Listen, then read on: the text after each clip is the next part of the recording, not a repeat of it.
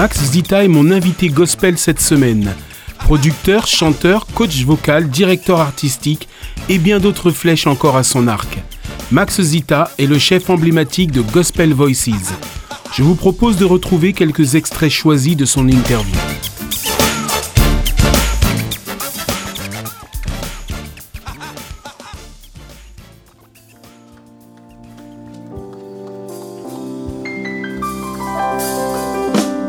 Trouve que peu de personnes à l'époque des années 80 euh, pensaient qu'on pouvait vivre en tant qu'artiste du gospel. Très peu, très peu vraiment. Et j'ai été l'une des personnes à, croire dans ce rêve que Dieu avait mis en moi.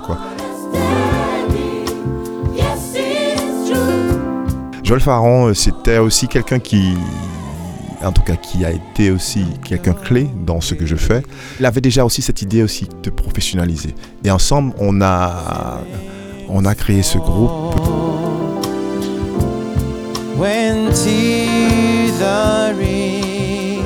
On, avait à cœur de, de professionnaliser sans s'en rendre compte ce qu'on faisait, de faire le mieux qu'on pouvait et le mieux par rapport à ce qui se faisait aussi. Et des chanteurs qui étaient avec moi se sont professionnalisés aussi. Voilà. Oh, euh, j'ai eu un autre groupe qui s'appelait Ebenezer et, euh, avec euh, Monique Angertin. Et, oui, parce que Monique Angertin, c'est quelqu'un de très, très importante aussi dans, dans la sphère du gospel, même participé avec, avec elle lors de son chœur Gospel Chord Singers. J'ai fait une année avec elle et après j'ai créé Gospel Voices.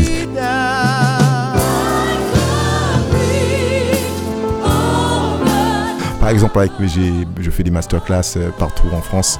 Sept rendez-vous avec un concert à la fin. Et donc, je nomme ces masterclass Maxita et par exemple euh, Nice Gospel Academy. Mon, nom est vu très, souvent.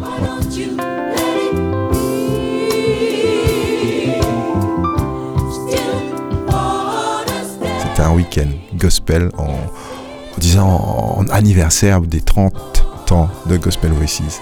Euh, c'est une opération de foi, hein, parce que quand on, a un projet dans une salle aussi mythique que l'Olympia, euh, il y a plusieurs volets à gérer et le volet financier et, et, je dirais de gestion de d'opération est, important. Donc euh, c'était des risques que je prenais, mais ça a été une telle, un très beau week-end.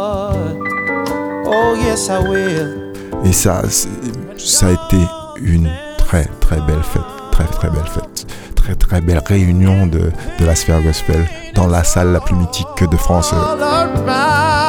Et, et aussi, c'était pour moi une opération de foi parce que euh, quand j'ai décidé de faire ce projet, j'ai pas besoin de zéro, zéro centime. Je sais que si, si Dieu me met quelque chose dans mon cœur, je vais le réaliser. Et les choses ont été réalisées. Et Vraiment, avec. Euh, J'étais prié, Dieu était là. Voilà, voilà. Il y a plein de choses encore à faire. Tant que Dieu me prête vie, eh ben, j'essaie. à faire un film, faire une comédie musicale autour du gospel. Réunir 1000 personnes, par exemple. plein de choses.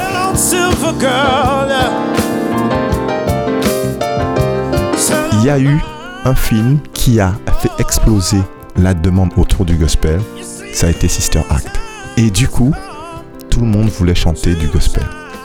Dans tous les petits villages de France et de Navarre, les gens, qui soient chrétiens ou pas, avaient cette envie-là. Et on nous a appelés pour plein de mariages, des cérémonies d'enterrement, des, même des baptêmes aussi, et tout. Et donc, euh, et en plus, la télé s'est un peu emparée de ça. Parce que comme avec Nicoletta, en plus, on a commencé à faire des, presque 200 concerts dans les églises. Donc tout ça a contribué à diffuser cette idée du gospel en France.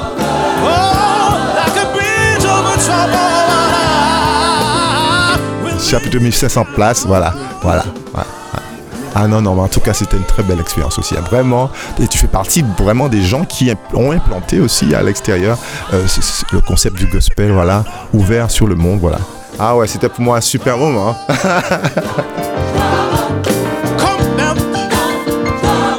Retrouvez l'intégrale de l'interview avec Max Zita ce samedi à 16h et dimanche à 21h sur Hop Radio.